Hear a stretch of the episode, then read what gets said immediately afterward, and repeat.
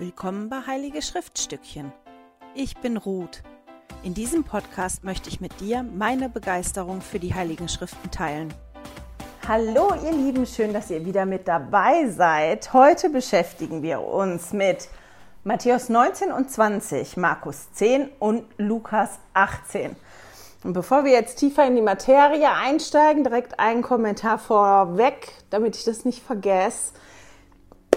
Es tut mir sehr leid, aber ich weiß nicht, ob ich nächste Woche ein Video mache. Ich hatte das ja ganz am Anfang vom Jahr schon gesagt, dass viel bei mir los ist und sich einige Dinge verändern und ich das immer so ein bisschen anpassen muss und das mache ich jetzt. Ich habe ja ein Projekt bei mir zu Hause, das läuft und ähm, meine Mama ist spontan vorbeigekommen, um mir dabei zu helfen. Und das steht die Woche bei mir im Vordergrund. Und dann will ich natürlich auch noch ein bisschen Zeit mit meiner Mama verbringen, wo wir nicht nur zusammenarbeiten. Und ich muss halt einfach gucken. Ich weiß nicht, ob ich das schaffe. Wenn nächste Woche ein Video kommt, dann nur ein relativ kurzes, aber einfach vorweg, dass ich das nicht vergesse. Gut, fangen wir mal an mit dem Jesus der Woche. Also Namen, Titel und Umschreibung von Jesus, die ich gefunden habe in den Kapiteln. Und da habe ich diesmal nicht nur die von dieser Woche, sondern auch von der letzten Woche, weil ich da ja auch kein Video gemacht habe. Und letzte Woche in Lukas 12 bis 17 und Johannes 11 hatte ich gefunden, dass Jesus da ja gesagt hat, ich bin die Auferstehung und das Leben. Heißt, ich würde jetzt auf meine Liste und in einem, mein Bild tatsächlich, da ich, bin ich noch am überlegen, wie ich das mache, ob ich wirklich schreibe, ich bin die Auferstehung oder nur Auferstehung und ich bin das Leben oder nur das Leben, das muss ich noch mal gucken. Und dann ist noch vorgekommen Prophet. Prophet oder bei manchen Namen und Titeln, wie jetzt bei Prophet oder bei Licht, die tauchen öfter auf, aber mit, immer mit Umschreibungen. Wie bei der Prophet hatten wir zum Beispiel der wahre Prophet oder der Prophet. Und hier war jetzt eine Stelle, wo halt einfach nur Prophet gewesen ist. Das hatte ich vorher noch nicht, so ohne irgendwas Beschreibendes drumherum. Deswegen habe ich mir das auch noch rausgeschrieben. Diese Woche in den Kapiteln hatte ich oder habe ich gefunden guter Lehrer und Rabuni. Rabuni, das stand bei mir in der Elberfelder Studierbibel unten drunter, dass das noch wie eine Steigerung von Rabbi ist. Halt dieser Rabbi-Meister, dass das Rabuni dann noch wie so eine Steigerung ist dafür. So, das war's mit den genau Namen. Ich weiß nicht, ob ihr das kennt, wahrscheinlich schon, ist, dass man so Tage hat oder auch längere Zeit als nur ein paar Tage, wo man einfach keine Lust hat auf irgendwas. Und das hatte ich jetzt die letzte Woche mit den Leitfäden. Ich habe relativ zügig in den Schriften gelesen gehabt, aber ich konnte mich wirklich überhaupt nicht dazu aufraffen, noch irgendwas zu lesen, mir noch irgendwas ranzuholen, irgendwas zu gucken. Ich meine, ich war so und so so platt von einer Nebenwirkung von einem neuen Medikament, was ich nehmen sollte, was mich so ein bisschen aus der Bahn geworfen hat. Und ich habe auch ein bisschen schlechtes Gewissen, weil der Ansgar nämlich extra ein paar Sachen übernommen hat, damit ich Zeit habe, um ja, mich besser vorzubereiten. Aber irgendwie bin ich immer wieder ähm, bei dem gleichen Gedanken hängen geblieben oder bei der gleichen Frage hängen geblieben und habe mich dann gestern Abend mit dem Ansgar darüber ausgetauscht und habe gedacht, das ist ja auch nicht schlecht, wenn ich das mit euch mal teile. Und eigentlich ist das auch spannend, weil mir das nochmal so gezeigt hat, wie sich das, was wir entdecken in den Schriften oder das, was uns entgegenspringt in den Schriften, was für uns wichtig ist im Moment in den Schriften, verändert im Laufe der Zeit. Das hat ganz bestimmt damit zu tun, dass unser Leben sich verändert und dass andere Dinge wichtig sind oder dass man schon was verstanden hat auf eine gewisse Art und Weise und auf einmal was Neues versteht.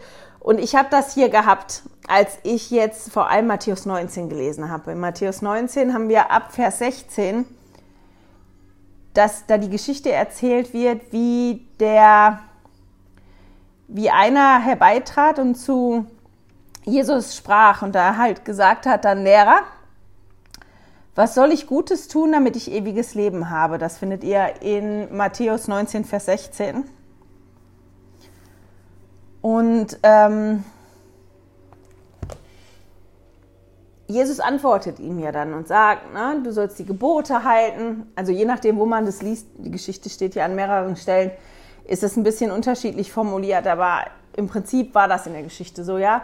Du sollst die Gebote halten. Ja, welche Gebote? Denn dann zählt Jesus die Gebote auf und der junge Mann sagt, okay, das mache ich aber ja schon. Okay, das mache ich schon, ist super. Was soll ich sonst noch tun? in Matthäus 19 im Vers 20 sagt dieser junge Mann, also der junge Mann spricht zu ihm, all dies habe ich befolgt, was fehlt mir noch? Und Jesus antwortet ihm dann und sagt halt, verkauf deine Habe und gib den Erlös den Armen und dann wirst du einen Schatz im Himmel haben und dann komm und folge mir nach. Und als dieser junge Mann das gehört hat, war der ganz betrübt und ist weggegangen weil er hatte viele Güter. Also er hätte wirklich viel abgeben müssen, um dem zu folgen, also oder das zu befolgen, was Jesus da zu ihm gesagt hat. Und dann sagt Jesus halt zu seinen Jüngern, wahrlich, ich sage euch, schwer wird ein Reicher ins Reich der Himmel hineinkommen. Wiederum sage ich euch, es ist leichter, dass ein Kamel durch ein Nadelöhr geht, als dass ein Reicher in das Reich Gottes hineinkommt. Und ganz spannend fand ich vor vier Jahren, oder nicht nur vor vier Jahren, sondern das ist mir so und so immer aufgestoßen, dass ganz viele aufhören bei der Geschichte. Und ich saß in diversen Sonntagsschulklassen vor vier Jahren in der Sonntagsschulklasse und auch ähm, davor in den Jahren, wo sich dann immer so eine komische Diskussion entspinnt, ja und Reichtum und schrecklich. Das ist so die eine Diskussion. Oder dass irgendjemand kommt damit und, und sagt, ja, das Nadelöhr, damit ist halt wirklich nicht dieses Loch in der Nähnadel gemeint, das Nadelöhr, sondern es gibt eigentlich eine Tür. Eine schmale Tür, eine niedrigere Tür in der Mauer und man konnte da schon, aber das Kamel konnte da nicht alleine durch. Und ich habe mich vor vier Jahren wirklich gefragt, okay, wo war die Tür und gab es die wirklich? Und man findet extrem viele Informationen über Jerusalem. Da gibt es wirklich ganz, ganz viele Informationen. Man weiß, welches Tor, welche Tür, welchen Namen gehabt hat, wo die gewesen sind. Auch zu verschiedenen Zeitpunkten von Jerusalem, ja. Vor der Zerstörung, nach der Zerstörung. Und vor vier Jahren habe ich wirklich Stunden, Tage, stundenlang danach gesucht, weil ich gedacht habe, okay, wenn es dieses geben müsste, dann müsste ich das ja finden. Und das ist total spannend, weil man dann immer diese Aussage findet, aber ich habe zumindest diese Türe und das Tor nicht gefunden. Ich habe das wirklich nicht gefunden. Ich habe unter anderem aber auch eine Theorie gefunden, wo gesagt worden ist, naja, eigentlich ist gar nicht ein Kamel gemeint, sondern ähm, ein Seil, so ein dickes, richtig dickes Seil, weil die im Kamel und dieses Seil sich nur mit einem Buchstaben unterscheiden. Und das ist ein Übersetzungsfehler.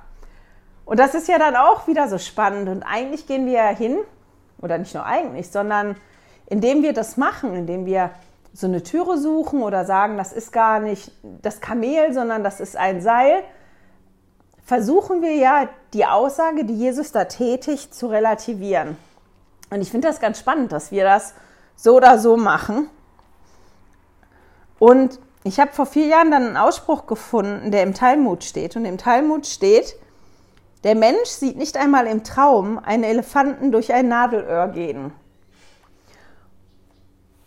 Und wenn man das so denkt, dass das so ein Ausspruch gewesen ist, dann ist das schon sehr wahrscheinlich, dass Jesus das genauso gemeint hat da ist ein Nadelöhr, ja, von der Nähnadel.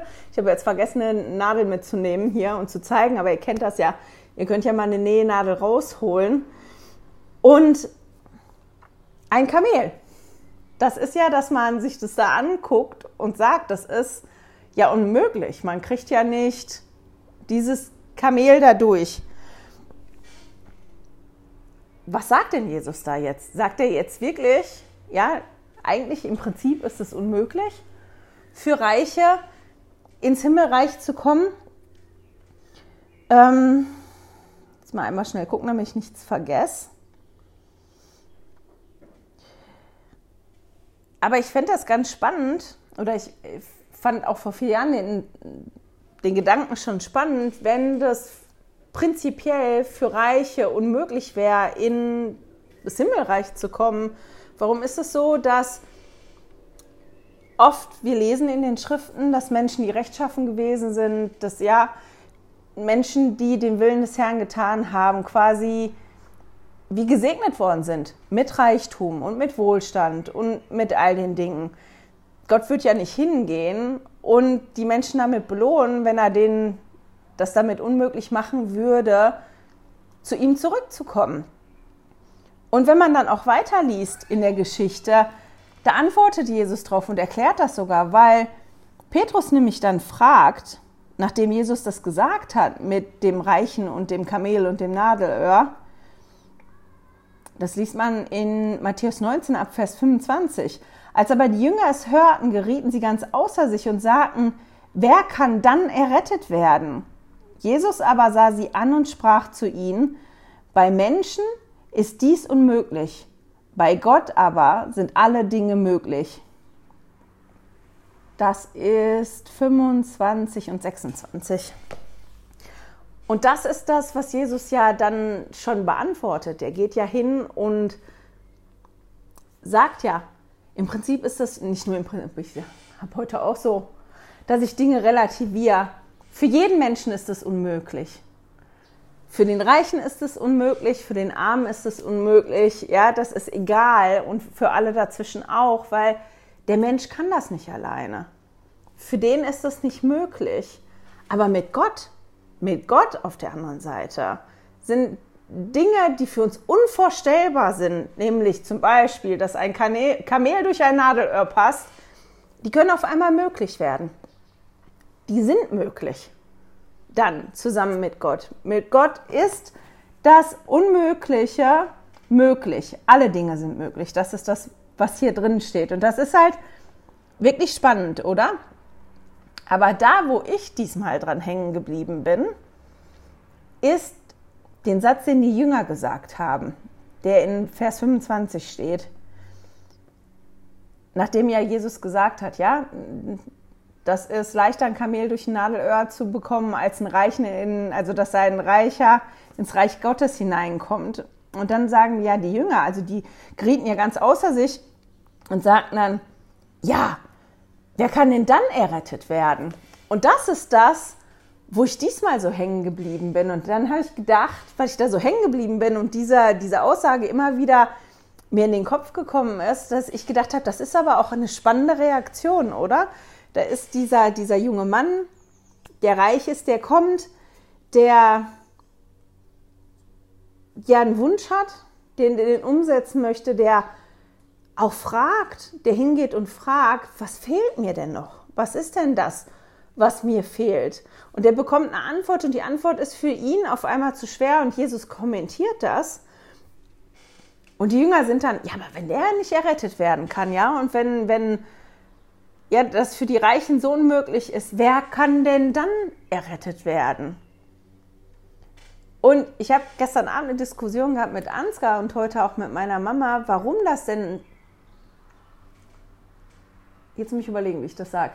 Ähm, ja, oder dass das spannend ist, eben, dass so ein Kommentar gebracht wird und wo das herrühren kann, dass das dieses, wenn der reiche junge Mann, der das ja eigentlich will, das nicht schafft, wer schafft das dann? Wo, wo das so herkommt, das zu sagen, wenn der das nicht schafft, wer dann? Und es zeigt, wenn man sich da Gedanken drüber macht, auch direkt, warum das so schwierig sein kann, für Reiche ins Himmelreich zu kommen oder Dinge loszulassen.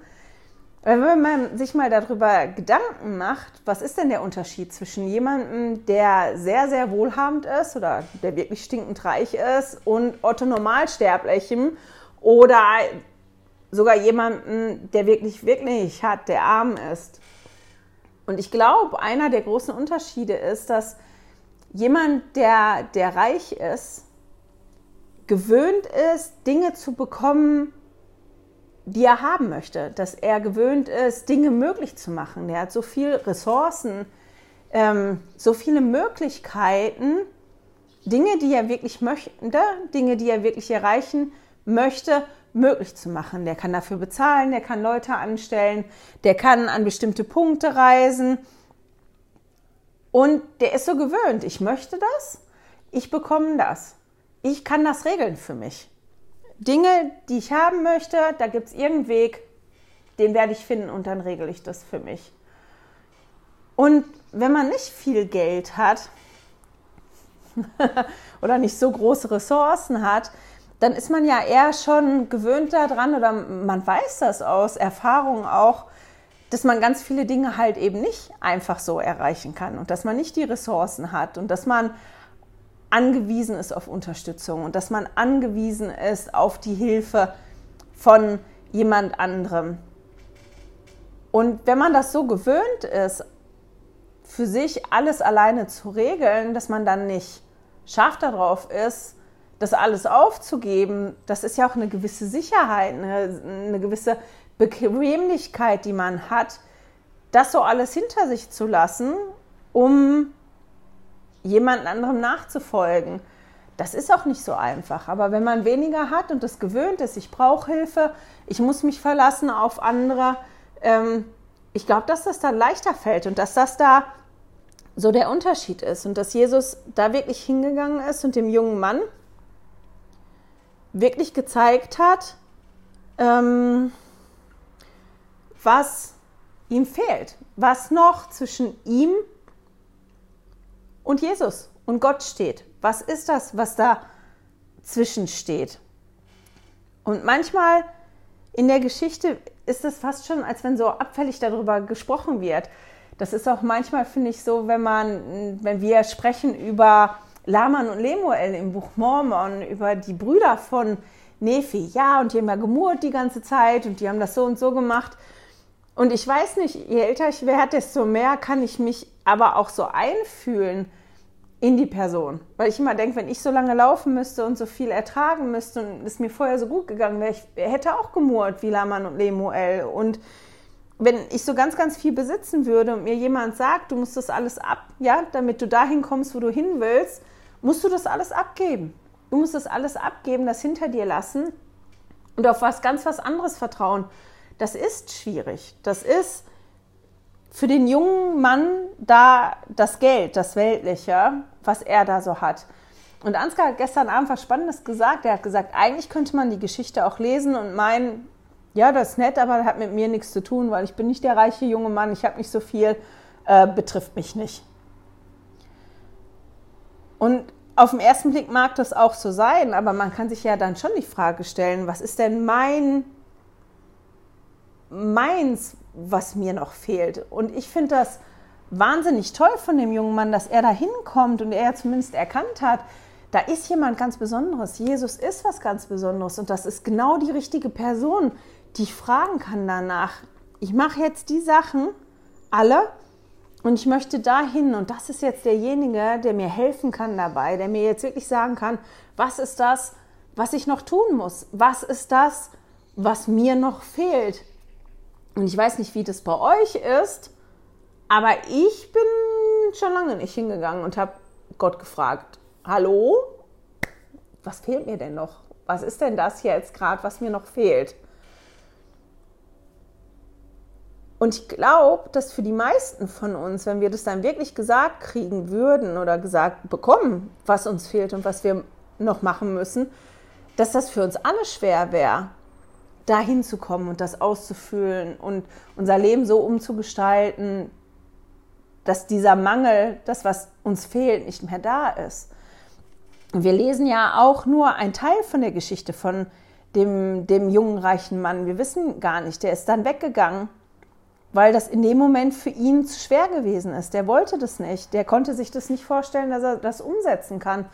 Und das ist aber was, was ich nachvoll ja nachempfinden kann. Ich kann das nachvollziehen, weil ich auch schon oft Sachen machen musste oder das Leben mir Dinge präsentiert hat, wo ich vorgestanden habe und gedacht habe, ich kann das nicht.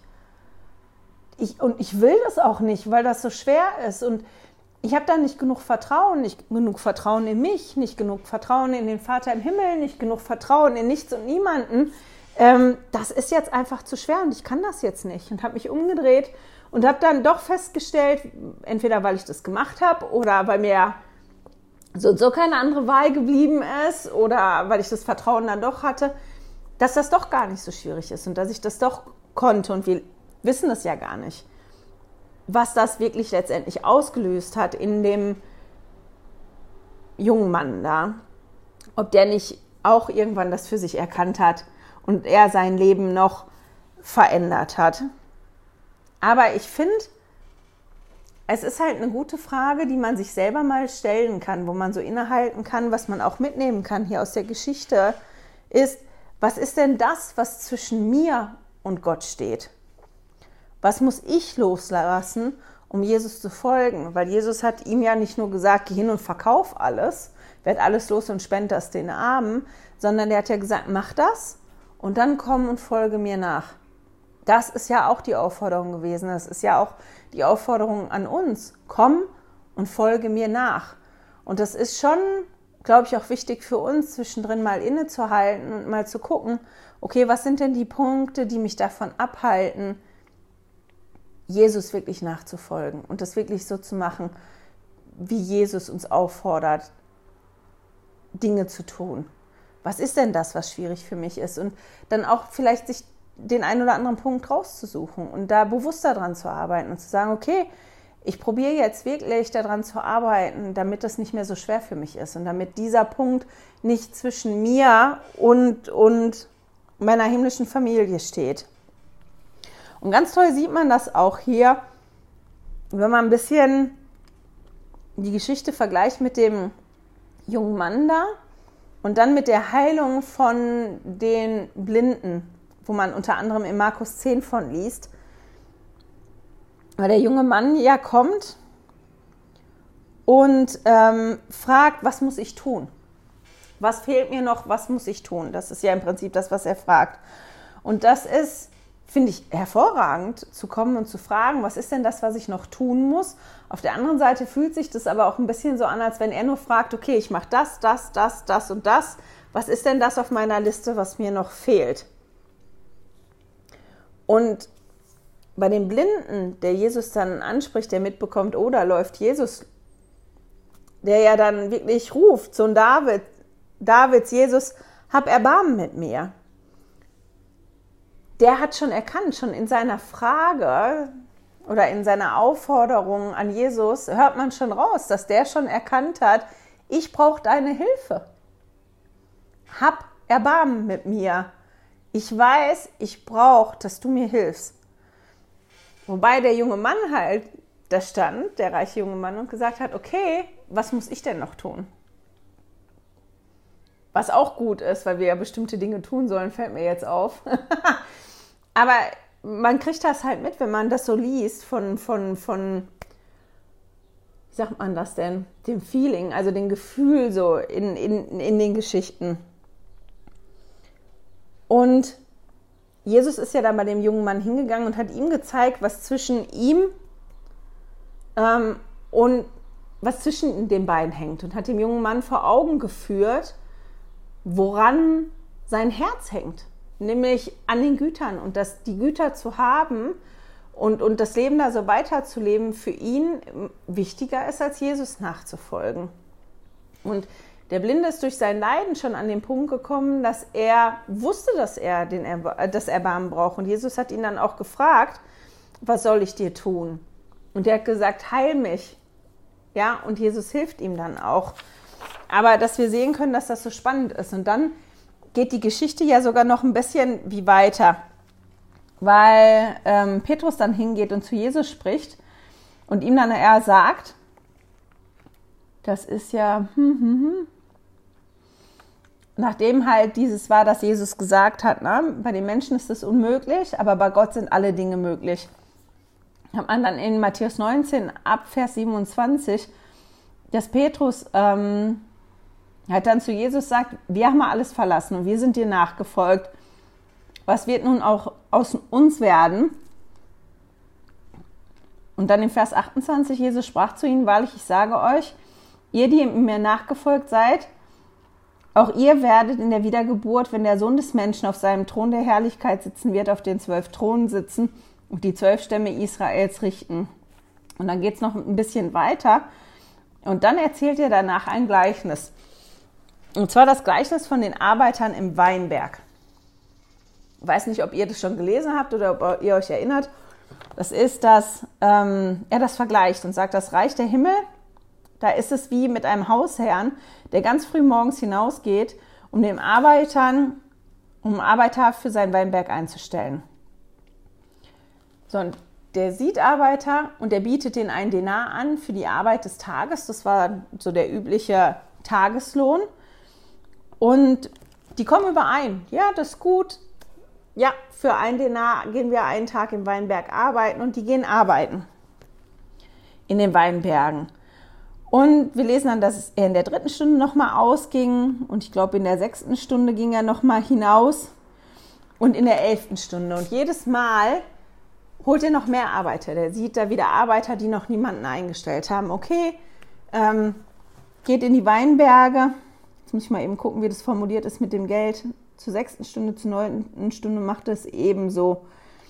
Also, dass er das mit dem verhandelt hat. Und dann in der elften Stunde fragt er die, warum steht ihr denn hier noch die ganze Zeit? Und die sagen, weil niemand uns eingestellt hat. Und er sagt, geht hin in den Weinberg und arbeitet da. Und als dann die Arbeitszeit vorbei ist, holt er die und bezahlt die. Und zwar in einer interessanten Reihenfolge. Nicht die ersten, die zuerst, also nicht die, die als erstes gekommen sind, werden als erstes bezahlt, sondern er sagt, bezahlt die, die als letztes gekommen sind, als erstes. Und die, die nur eine Stunde gearbeitet haben, die bekommen, die bekamen halt auch einen Denar. Also die Summe, die der Herr des Weinbergs den anderen versprochen hat für die ganze Arbeit. Und ich meine, stellt euch das jetzt mal vor, ihr seid da, ihr verabredet eine bestimmte Summe mit jemandem, okay, wenn du jetzt den ganzen Tag für mich arbeitest, bekommst du so und so viel Geld. Du arbeitest, da kommen immer wieder neue dazu und dann ist jetzt die Zeit, dass du das Geld kriegst, was du verdient hast. Und die, die am, nur eine Stunde gearbeitet haben, die bekommen die Summe, die du versprochen bekommen hast für die ganze Arbeit, für den ganzen Tag. Ich weiß nicht, ob man dann nicht, wenn man das sieht, denkt, boah, wenn die jetzt für eine Stunde schon den Denar kriegen, was bekomme ich denn dann? Weil ich habe ja nicht nur eine Stunde gearbeitet, sondern ich habe den ganzen Tag gearbeitet. Und als die dann aber auch nur einen Denar bekommen haben, da fingen die an zu murren gegen den Hausherrn und sprachen halt. Die haben denen wirklich gesagt, ja, das ist aber unfair, also das ist ungerecht, weil wir haben den ganzen Tag die Sonne ertragen und die Hitze ertragen und haben unsere Arbeit geleistet und die waren nur eine Stunde da und wir bekommen beide gleich viel. Und die Antwort ist so toll dann von dem Hausherrn. Der sagt dann zu denen, zu ihm, Freund, also das ist in Matthäus 20, Vers 13, Freund, ich tue dir nicht Unrecht, bist du nicht um einen Denar mit mir übereingekommen. Nimm das deine und geh hin. Ich will aber den letzten geben wie auch dir. Ist es mir nicht erlaubt, mit dem meinen zu tun, was ich will? Oder blickt dein Auge böse, weil ich gütig bin? Das war jetzt bis Vers 15. Und das ist schon spannend, oder? Weil zumindest wir hier in unserer Kultur das schnell als wirklich ungerecht empfinden. Wie kann das sein? Der, der eine arbeitet da stundenlang, der andere kommt und macht es nur eine Stunde und beide bekommen gleich viel Geld. Und je nachdem, wer man ist, ob man derjenige ist, der nur eine Stunde gearbeitet hat oder der den ganzen Tag gearbeitet hat, mag man das auch unterschiedlich empfinden. Der, der nur eine Stunde gearbeitet hat, mag denken, boah, ist der gütig, boah, ist das toll, boah, habe ich ein Glück gehabt, ist das, ah, super, kann ich super gebrauchen. Und der, der aber den ganzen Tag gearbeitet hat, das ist was, was ich auch verstehen kann. Ja, aber ich habe viel länger gearbeitet und ich kann das nicht verstehen und das ist ungerecht.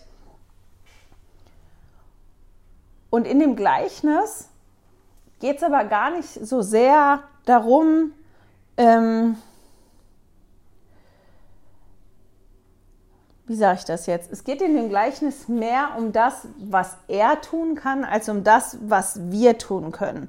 Das Gleichnis handelt nicht von Fairness oder von Gerechtigkeit, sondern von der Güte Gottes. Darum, wie gütig Gott ist. Und ja, David Butler hat in seinem Video einen tollen Gedanken gehabt dazu, oder der hat was Tolles gesagt. Er hat gesagt, ja, man liest das und man könnte so denken, boah, das ist aber ungerecht und ähm, ich will aber, dass Gott gerecht ist und eigentlich ist Gott ja auch ein gerechter Gott. Und er hat gesagt, ja, in dem Sinne will man das schon, aber in einem anderen Sinne will man halt nicht, dass Gott gerecht ist, weil wenn Gott nur gerecht wäre, ohne gütig zu sein und jeder von uns wirklich nur das bekommen würde, was ihm zusteht und nicht mehr, das ist auch nicht das, was wir haben wollen, weil das ja zusammenspielt. Diese Gerechtigkeit, dass, dass Gott gerecht ist, aber auch, dass Gott gütig ist und dass Gott Gnade hat mit uns. Und darum geht es halt auch in dem Gleichnis. Und wenn man das so ein bisschen ummünzt und nicht nur sagt, das ist der, der Denar, sondern sich vielleicht denkt, auch dieser eine Denar, der verabredet war, das ist alles, was ich, mir, was ich dir geben kann. Das ist alles, was ich habe. Und das ist ja im Prinzip das, was Gott uns anbietet. Der hat ja gesagt, ich möchte, dass ihr so werdet, wie ich bin. Ich möchte, dass ihr vollkommen werdet, dass ihr ja so sein werdet wie ich. Und ich möchte, dass ihr leben könnt bei mir. Und das ist das, was ich euch anbiete. Und ob ihr jetzt ganz am Anfang dabei seid, ihr bekommt euren Lohn, ihr bekommt den. Oder ob ihr später dazu kommt, aus welchem Grund auch immer. Wir lesen ja auch hier in, in, in dem Gleichnis, als er die fragt, die da noch standen zur elften Stunde, was steht ihr hier den ganzen Tag ähm, müßig? Und sie antworten halt, weil uns niemand eingestellt hat. Also die wären bereit gewesen, auch früher arbeiten zu, gegangen, arbeiten zu gehen. Die hat halt einfach keiner eingestellt. Und wann ich anfange, dem Herrn zu folgen, wann ich Gott und Jesus für mich entdecke, wann ich da wirklich anfange mit, das ist ja bei jedem anders. Das liegt ja auch an dem Leben und an den Situationen. Und Gott ist aber bereit, in seiner Güte jedem einzelnen seiner Kinder genau das Gleiche anzubieten. Wenn du kommst und mir nachfolgst und wenn du kommst und das tust, was nötig ist, egal wann du an den Punkt kommst, dann ist das das, was ich dir geben möchte. Das ist das, was du ganz am Ende bekommen kannst. Und ich finde, mag vielleicht ein bisschen weit hergeholt sein, aber ich finde, man sieht da auch, dass wie jeder gebraucht wird. Das ist egal, zu welcher Stunde wir anfangen, im Weinberg zu arbeiten. Der geht da ja nicht hin und sagt, naja, die Stunde lohnt sich jetzt nicht mehr, dass ihr da anfangt und da arbeitet. Das schaffen die anderen auch allein. Ich brauche euch nicht, sondern der geht ja dahin und sagt, okay, geht und arbeitet da noch die Stunde. Wir werden alle gebraucht im Weinberg des Herrn. Und das finde ich auch noch schön. Das ist auch noch was, was ich so mitgenommen habe aus, aus diesem Gleichnis und aus diesem ganzen Setting von, weil das zieht sich da ja so ein bisschen durch. Das baut sich ja auf mit der Geschichte von dem reichen jungen Mann bis jetzt an den Punkt, wo, wo Jesus ja bestimmte Punkte aufzeigt. Dieses, dass das wichtig ist, dass wir dem Herrn nachfolgen wollen, dass wir gucken danach, was fehlt uns und dass wir uns Mühe geben, dass nichts zwischen uns steht, dass wir nicht zulassen, dass Dinge uns so wichtig werden, dass die wichtiger sind als Jesus und dem Herrn und dem Vater im Himmel nachzufolgen, ähm, dass das wichtig ist, dass er uns daran erinnert, wie gütig Gott ist und dass er jeden von uns im Weinberg haben möchte und dass jeder von uns zurückkehren kann zum Vater im Himmel. Und dass das letztendlich nicht, das hört sich mal blöd an, dass es nicht so wichtig ist. Aber dann könnte man halt in, in den Gedanken kommen, und dann der Ansgar und ich gestern Abend auch drüber gesprochen. Wir haben halt jemanden, einen Bruder bei uns in der Gemeinde, der gesagt hat, er hat mal überlegt, als er die Kirche kennengelernt hat, ja, ja, das ist gut, ähm, das ist super. Er schließt sich dann irgendwann mal der Kirche an, wenn er 80 ist, weil dann kann er vorher alles tun und lassen, was er möchte. Und ich weiß, dass ich ja als Jugendliche auch teilweise den Gedanken hatte, Wieso musste ich in die Kirche geboren sein? Ja, wenn ich die Kirche erst viel später kennengelernt hätte als Erwachsener, dann hätte ich all die Dinge tun können, die ich jetzt nicht tun soll. Ich hätte das alles ausprobieren können, ohne dass ich hätte, ja, ohne dass ich gewusst hätte, dass ich das eigentlich nicht tun soll und dass es nicht gut für mich ist. Und hätte das auch so Gedanken verloren einfach machen können. Und ich finde das eigentlich gemein. Und in die Denke kann man da auch ein bisschen reinkommen, weil man ja vergisst, was man mitnimmt, wenn man schon länger dabei ist. Insofern ist es, ja, das ist jetzt schwierig, das zu sagen, weil im Prinzip ist es egal.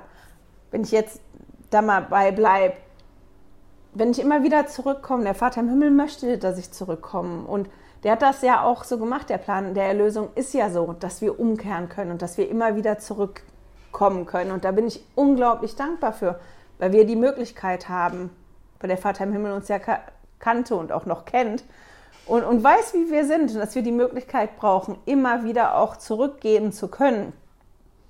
Und das ist aber ganz am Ende, ja, dass er mir, egal ob ich jetzt den ganzen Tag mitgearbeitet habe oder nur eine Stunde mitgearbeitet habe, das Gleiche anbietet. Das ist das, was ich dir geben möchte. Es ist insofern nicht egal, weil wenn ich den ganzen Tag da arbeite, dann bekomme ich ja eine Arbeit geschafft, ja, ich werde vielleicht stärker, ich lerne Fähigkeiten, die ich sonst nicht gelernt hätte. Und so ist es ja auch im Evangelium. Wenn ich dabei bleibe und probiere, Jesus zu folgen und probiere die Dinge zu tun, dann verändere ich mich ja. Ähm, ich werde verändert. Ich lerne vielleicht mehr Mitgefühl, mehr Geduld. Ähm, ja, ich lerne, dass der Vater im Himmel mich liebt. Da sind ja ganz, ganz viele Dinge, die ich lerne, wenn ich dabei bin und die ich auf eine Art und Weise lerne,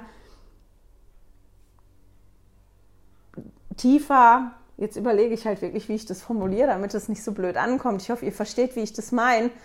Ich nehme ja Dinge mit, wenn ich lange dabei bin. Ja, vielleicht nehme ich ein Beispiel wirklich von mir, habe ich schon öfter erzählt. Für die, die keine Mitglieder der Kirche Jesu Christi der Heiligen der letzten Tage sind, bei uns gibt es Möglichkeiten, Segen zu bekommen von Priestertumsträgern. Ob man krank ist, ein Krankensegen oder so, einfach ein Segen, weil man in einer bestimmten Lebenssituation ist. Und wenn man eingesetzt wird, also das heißt, wenn man einen bestimmten Teil der Arbeit tut in, in der Kirche, wir machen das alle ähm, freiwillig und entgeltlich bei uns in der Gemeinde, ähm, dann bekommt man auch einen Segen. Und seitdem ich 15 gewesen bin, bis, keine Ahnung, da war ich weit über 30, habe ich in jedem einzelnen Segen, egal welcher Priestertumsträger äh, mir diesen Segen gegeben hat, gesagt bekommen, dass ich in den Heiligen Schriften lesen soll.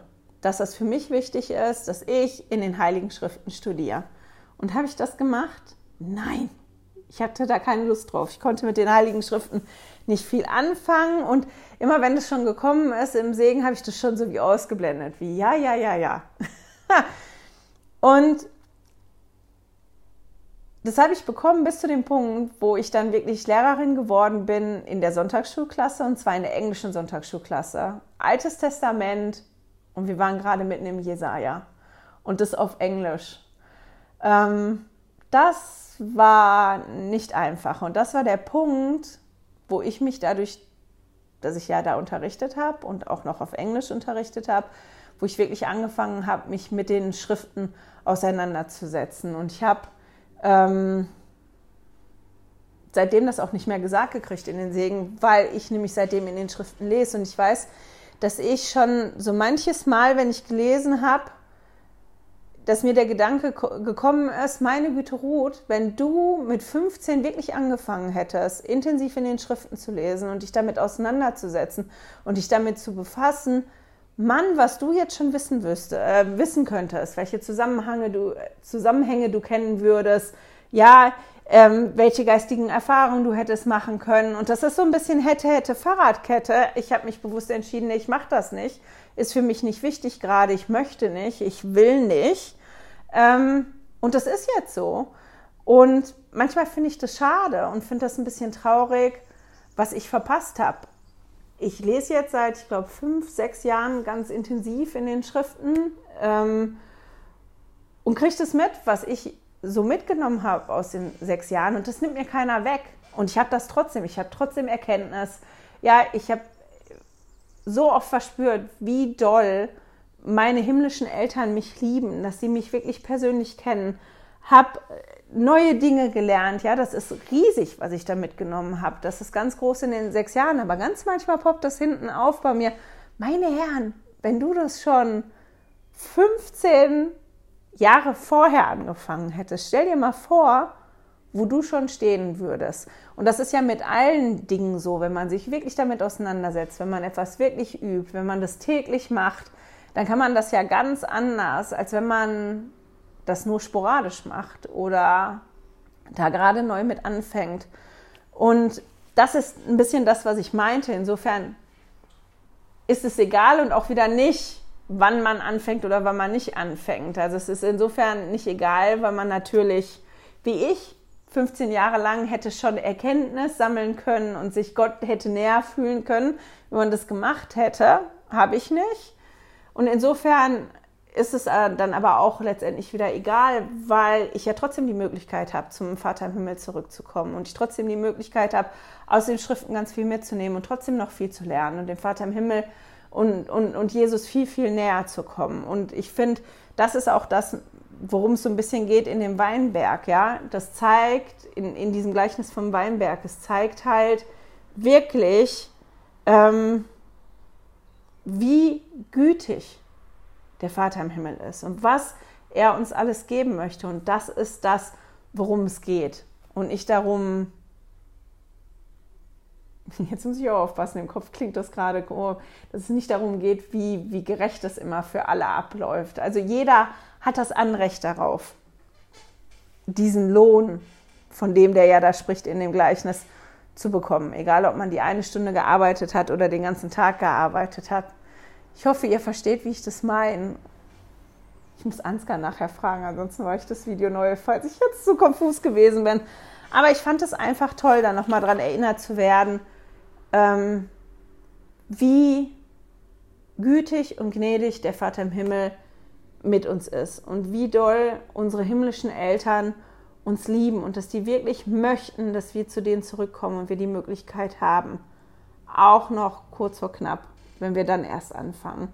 Ähm, dass er dafür gesorgt hat, dass wir so viele Möglichkeiten haben und dass wenn wir begreifen, dass wir das nicht alleine können, sondern dass wir Jesus und den Vater im Himmel brauchen dafür und dass mit Gott halt nichts unmöglich ist. Das finde ich ist ein total schöner Gedanke und mit dem Gedanken schicke ich euch in die nächste Woche. Ich hoffe, wir hören und sehen uns in spätestens zwei Wochen wieder. Tschüss! Hey, danke fürs Zuhören. Dieser Podcast ist die Audiospur von meinem YouTube-Video.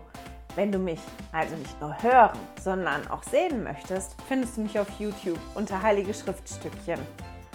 Melde dich auf www.heiligeschriftstückchen.ch für meinen Newsletter an und erhalte Zitate und Links passend zu jeder Episode. Außerdem findest du mich auf Facebook und Instagram, auch unter Heilige Schriftstückchen. Auf Instagram allerdings mit UE statt mit Ü.